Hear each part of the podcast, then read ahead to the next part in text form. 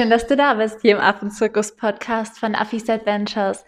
Mein Name ist Michi und die heutige Folge, da möchte ich einmal mit dir hinter die Kulissen von Freiwilligenarbeit schauen und vor allem hinter die Kulissen von nicht nachhaltiger Freiwilligenarbeit. Das heißt Freiwilligenarbeit, die nicht für den Tierschutz oder für den Schutz von Kindern oder Entwicklungsförderung abläuft, sondern eigentlich nur um Geld zu machen und das bringt man irgendwie im ersten Moment, finde ich, gar nicht so in Verbindung miteinander. Zumindest habe ich das damals nicht gemacht, dass es tatsächlich Freiwilligenprojekte geben kann, die nicht für was Gutes in Anführungszeichen sind, sondern dass es Freiwilligenprojekte gibt, die von Menschen aufgebaut wurden, die das einfach als Masche machen, um Geld damit zu verdienen. Und das schadet dem Ruf von vielen, vielen Tierschutz- und auch Kinderprojekten. Und genau deswegen will ich heute mit dir darüber sprechen, weil es mir einfach unfassbar wichtig ist, dir erstmal zu sagen, was hinter den Kulissen abläuft, wie schrecklich und grausam das Treiben und das Spiel damit eigentlich ist und warum es deswegen so unfassbar wichtig ist, dass du dich wirklich, wirklich, wirklich, wirklich, wirklich vorab gut informierst, gegebenenfalls mit einer Organisation verreist, die die Projekte geprüft hat. Und ich will dir aber auch sagen, wie du nochmal gucken kannst, ob Projekte nachhaltig sind. Es gibt da immer so Anhaltspunkte und auch, wie du dich schützen kannst, selbst wenn du jetzt ohne Organisation verreisen magst und du ja, sag ich mal, so ein bisschen die Katze im Sack kaufst, wie du dich trotzdem schützen kannst, falls du in einem schlechten Projekt gelandet bist. Deswegen schalt auf jeden Fall ein. Ich wünsche dir viel, viel Spaß bei der Folge und ja, vielleicht legst du dir auch das ein oder andere Tempo bereit.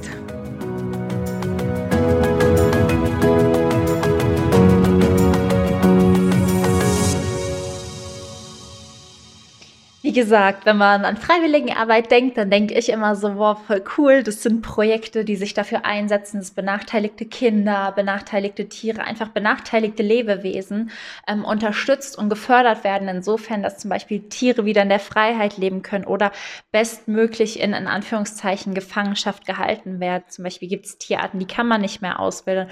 Oder dass wir Kinder auf ihrem Weg in eine gute Zukunft unterstützen. Das war immer mein Bild von Freiwilligenarbeit. Und so bin ich damals auch mit 18 nach Afrika gegangen und habe mir Projekte ausgesucht, beziehungsweise über eine Organisation damals gebucht.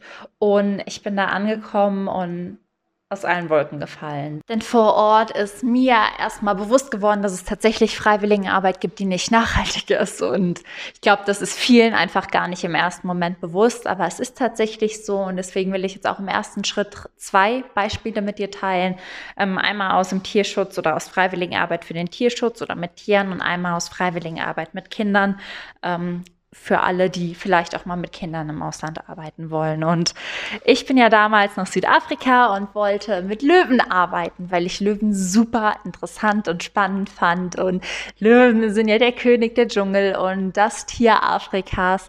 Und ich bin damals in einer Farm gelandet. Über eine deutsche Organisation wurde ich tatsächlich vermittelt in dieses Projekt. Und in dieser Farm wurde, wurden Löwen aufgezogen von freiwilligen Helfern. Touristen konnten die Tiere dann besuchen kommen, Fotos mit denen machen, Spaziergänge mit denen absolvieren. Und im dritten Schritt sind die Tiere verkauft worden. Und die Tiere sind entweder verkauft worden an die Jagd, das heißt, der Löwe, den ich aufgezogen habe, der wurde erschossen. Ähm, an Zoos oder Zirkus oder eben auch an andere touristische Projekte oder tatsächlich für die Haustierhaltung. Und dann sitzt man einfach da am anderen Ende der Welt und fragt sich nur, ob die Welt sich noch weiter dreht, um ehrlich zu sein. Dann ähm, natürlich ist das nicht so, dass man in den Projekten ankommt und die dir das erzählen und weiß machen und sagen, ja, so ist das und äh, du ziehst den Löwen jetzt auf und danach geben wir den weg an Zoos, Zirkus und erschießen den, sondern die sagen dir halt einfach, der wird ausgewildert und natürlich sind wir ein Tierschutzprojekt, weil die Stationen sind ja auch nicht dumm. Die wissen ja auch, dass wirklich eigentlich kein, ähm, kein Mensch, der für den Tierschutz nach Afrika reist, bereit ist, ein Tier aufzuziehen, was drei, vier Jahre später getötet wird. Und ähm, in so einem Projekt bin ich tatsächlich gelandet und das sind sogenannte Breeding-Farmen. Und die gibt es wirklich ganz, ganz häufig in Südafrika. Und das ist wirklich eine ganz, ganz krasse und große Masche. Und es gibt es auch nicht nur mit Löwen, sondern auch mit anderen Großkatzen, mit, mit, weiß ich nicht, mit Geparden, mit Leoparden, mit Wildkatzen vor Ort, tatsächlich aber auch mit Affen. Und mit allen möglichen Tieren, wo man sich einfach nur denkt, wie kann man das guten Gewissens machen. Aber das Problem dabei ist einfach, dass Freiwilligenarbeit, dass Tierschutzstationen sich damals gedacht haben, wir brauchen Hilfe und dieses Konzept von Freiwilligenarbeit entwickelt haben, mehr oder weniger. Und dann wurde festgestellt, dass man damit auch einfach sehr, sehr viel Geld machen kann. Insofern, dass Freiwilligenprojekte nehmen ja Helfer auf, bekommen von den Helfern Geld für Essen und Unterkunft und teilweise auch die Verpflegung der Tiere und nutzen das Geld klar, um sich selbst zu finanzieren, damit dieser ganze Laden überhaupt laufen kann, aber auch um die Tiere zu finanzieren. Aber wenn du jetzt Freiwilligenhelfer nimmst, die Geld für das Dahinkommen bezahlen, du dann Touristen ein Jahr später nimmst, die Geld für Fotos und was auch immer bezahlen und das Tier, den Löwen im Fall, am Ende nach zwei, drei Jahren für mehrere, viele Tausende an Euro an einen Jäger verkaufst, machst du natürlich in drei Schritten unfassbar viel Geld mit einem Tier, während es bei Tierschutzstationen so ist, dass die wirklich auf das Geld von diesen freiwilligen Helfern im ersten Schritt angewiesen sind. Und aus dem eigentlich guten Gedanken ist so wirklich ein grausames, grausames Geschäftsmodell entstanden. Und deswegen betone ich auch immer wieder so, bitte, bitte Lest euch durch, wo ihr hingeht, informiert euch über die Farm, stellt Fragen, fragt nach. Denn das Problem ist, solange es immer noch Menschen gibt, die da hinreisen, die das nicht wissen oder die dann vor Ort sind und nicht genau hinschauen, werden diese Farmen auch immer, immer weiterlaufen, weil es sich ja bewährt, weil die ja unendlich viel Geld damit machen. Und das ist das erste Projekt, was ich dir vorstellen wollte. Muss man jetzt auch wirklich tief ein- und ausatmen und durchatmen, weil ich hatte damals einen Babylöwen, der hieß Alex. Und ich war so verliebt auch in den kleinen Schatz und ich weiß genau, dass er heute tot ist und ich kann nichts dagegen machen. Ich konnte damals nichts dagegen machen. Aber alles, was ich tun kann, ist dir das erzählen und dich davor bewahren, dass dir das Gleiche passiert und hoffentlich diese Message so sehr verbreiten, dass mehr und mehr Menschen bewusst darüber werden, was da passiert und so weniger und weniger und weniger Menschen wirklich dahin reisen und das unterstützen und die gleiche Erfahrung machen oder überhaupt nicht wissen, was für Erfahrungen sie machen.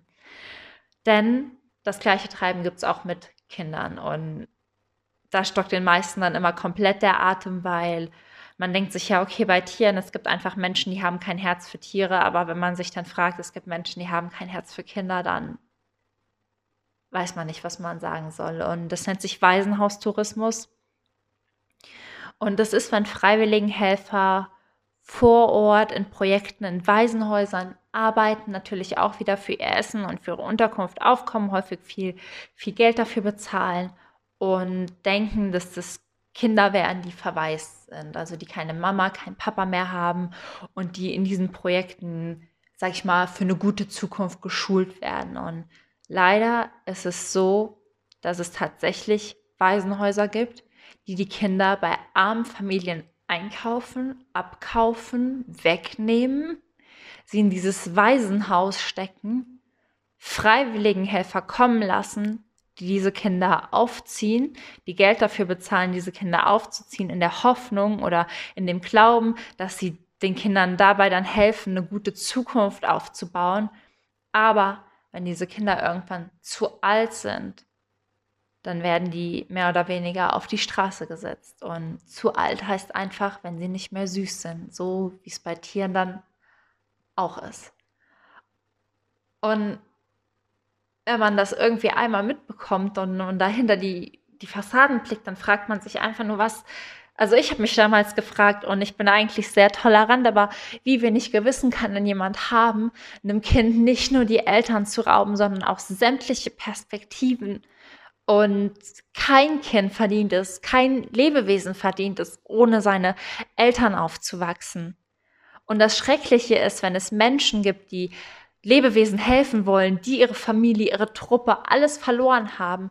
Und man dann feststellt, dass mit diesem Wohlwollen einfach nur Geld gemacht wird. Und deswegen spreche ich immer darüber und deswegen betone ich das immer so krass und deswegen gründe ich meine Organisation, weil ich einfach sage, es kann doch nicht wahr sein, es kann nicht sein, dass es wirklich dieses Modell gibt und es kann nicht sein, dass es wirklich Unterstü äh, Organisationen gibt, die das fördern, unterstützen, ob sie nun wissen, was da unten stattfindet oder nicht. Das ist keine Ausrede, wenn man sich nicht ordentlich informiert hat und deswegen ist die Folge hier auch so wichtig. Ich frage mich gerade, warum ich die erst jetzt aufnehme. Wie du vielleicht merkst, ist es für mich so ein emotionales Thema, wo mir selbst immer das Herz stehen bleibt und das Herz schwer wird und wehtut und wo ich mir einfach nur wünsche, dass ich irgendwann nie wieder Nachrichten bekomme von Menschen, die mir schreiben, ich, ich bin da gelandet und ich habe keine Ahnung, wie ich herauskommen soll. Und da kann man häufig wenig, wenig machen, aber ich will dir zwei, drei Tipps mitgeben, wenn du ohne Organisation verreisen möchtest, ohne nachhaltige Organisation, Ausrufezeichen, ähm, was du tun kannst und wie du dich davor schützen kannst. Denn ähm, mein Hauptanliegen ist einfach, dem ganzen Ende zu machen. Ich freue mich natürlich riesig über jeden, der mit meiner Organisation dann später im kommenden Jahr verreist. Aber ich bin auch keinem böse, der sagt, oh, weißt du was, ich mache das lieber auf eigene Faust. Was mir wichtig ist, ist, dass keiner keiner von uns in so einem Projekt landet und wenn wir da landen oder wenn du da landest, dass du da schnellstmöglich wieder rauskommst. Und was ich den Leuten dann vor allem vorher immer empfehle, wenn sie ohne Organisation verreisen, ist, buch das Projekt oder unterstütze das Projekt erstmal nur ein, zwei Wochen. In ein bis zwei Wochen kannst du dir das Projekt anschauen. Du kannst Fragen stellen, nachfragen, Nachforschungen anstellen, dir einen Eindruck verschaffen. Und wenn du das Gefühl hast, boah, krass, hier stimmt was nicht, dann kannst du gehen.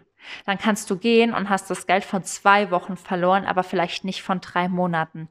Denn es ist bitter, aber wahr, wenn du für drei Monate vorbezahlt hast, sei es über eine Organisation, eine deutsche oder über ein Projekt, und das Geld landet da. Also das Geld ist in, sagen wir mal, die Station liegt jetzt in Namibia, in Namibia angekommen.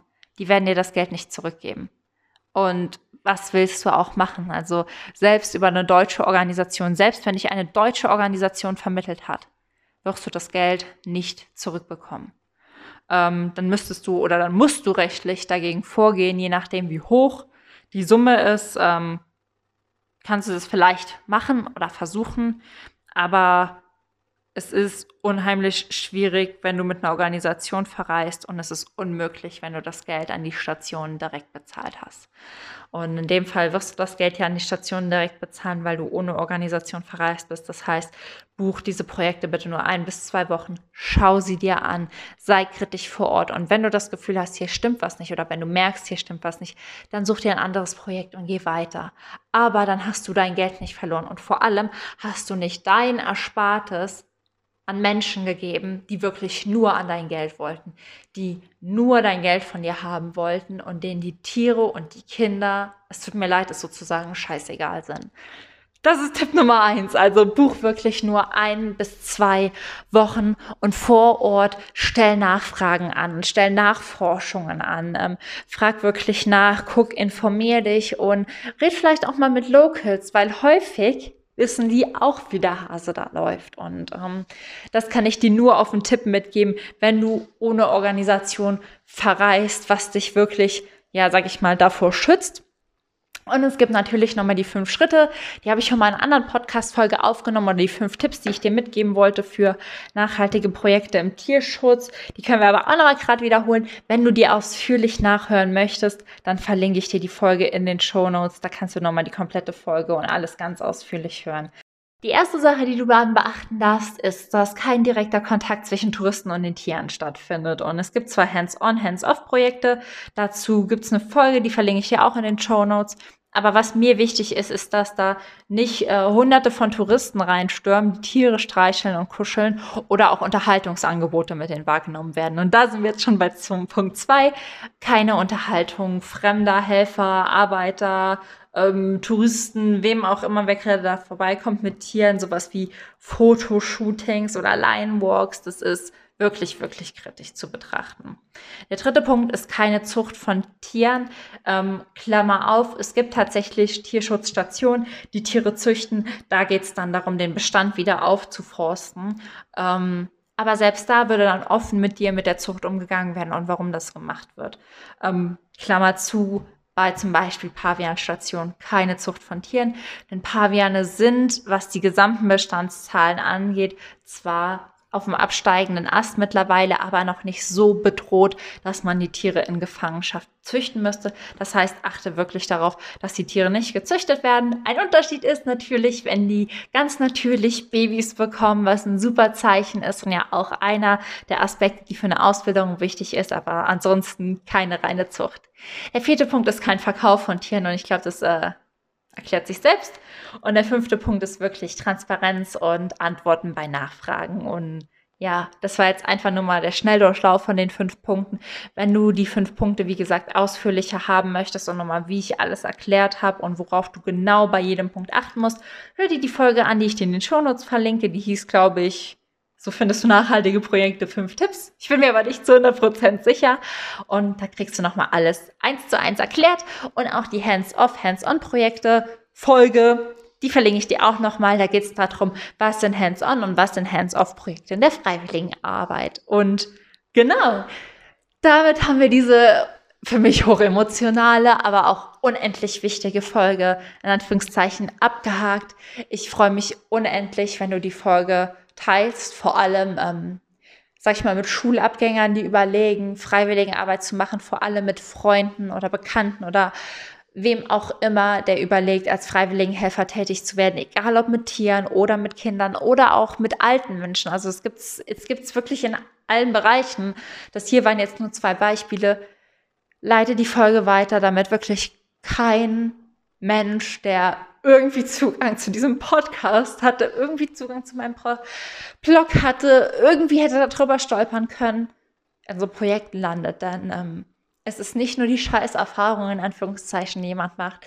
Es ist auch unendlich viel Geld, was verloren geht. Und äh, ich habe damals wirklich über an dieses Projekt für zwei Wochen, ich glaube, 1600 oder 1700 Euro gezahlt. Das war mein Geld, was ich für ein Auto gespart hatte ähm, in meiner ganzen Jugend und habe das an Menschen gezahlt, die Tiere quälen. Und dann ist es irgendwo auf einmal dieser Schmerz von dem Geld, wo du dir einfach nur denkst, boah, krass, damit hätte ich so viele andere Projekte unterstützen und fördern können.